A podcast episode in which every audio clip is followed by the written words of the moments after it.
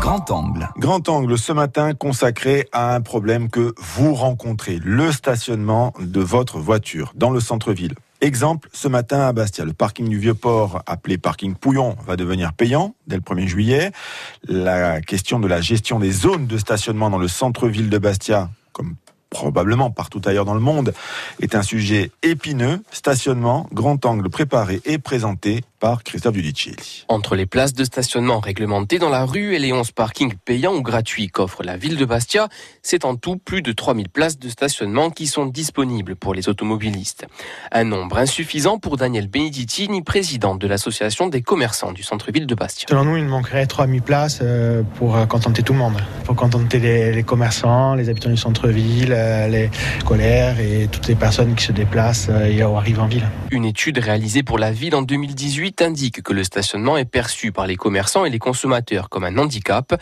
Olivier Rivolier est libraire sur le boulevard Paoli. Si d'une part ils sont bloqués dans un embouteillage à l'entrée de la ville et que par la suite ils passent une heure à chercher un stationnement, beaucoup vont renoncer à venir en ville. Il y a des clients qui appellent avant de venir en disant on aimerait mettre ce livre de côté et qui vont plus vite. Soit ils se mettent en double fil malheureusement ou alors euh, ils décident de se faire déposer devant la librairie pendant que l'autre personne fait le tour du pâté de maison font juste un aller-retour. Quoi. Ils, descendent de voiture, récupèrent le lit, ils repartent. Conscient du problème, côté commerçant, on essaie de trouver des solutions. Il y a des commerçants qui essayent de se garer un peu à l'extérieur de la ville. La responsabilité des commerçants devrait être de laisser la place à leurs clients. Nous incitons, nous, nos, collègues, à, pour ceux qui viennent en voiture, à laisser la voiture en dehors du centre-ville. Malheureusement, oui, j'ai l'impression que c'est un message qui ne passe pas. Pourtant, c'est notre chiffre d'affaires. Des parkings relais avec navettes vers le centre-ville existent. Patrick Sanguinet est commerçant dans le centre-ville depuis plus de 40 ans. Il faut qu'il y ait beaucoup de navettes, il ne faut pas que les gens attendent plus de 5 minutes euh, ou 10 minutes, parce que surtout aux heures de pointe où il y a les besoins.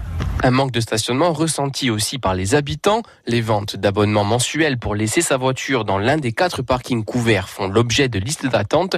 Pierre Savilly, le maire de Bastia. On a créé la possibilité de faire des abonnements résidents pour les zones payantes. Les Bastiais qui vivent à Bastia, qui travaillent à Bastia et qui ont une voiture, l'abonnement avec le macaron de résident, ça c'est une solution. Et ensuite, la solution que nous, on trouver plus tard, puisqu'on a pour ambition de continuer de manière co-construite avec, les résidents et avec, avec les commerçants, la piétonisation du centre ancien, c'est de créer ces fameux parkings, celui de Cabote, celui de la gare et celui de Tog, pour mettre les véhicules des, résidents, mais qui ne se servent pas tous les jours, à une petite distance, et permettre de, justement, de, libérer le centre-ville des, voitures. La livraison du parking Godin de 303 places est prévue pour la fin de l'année.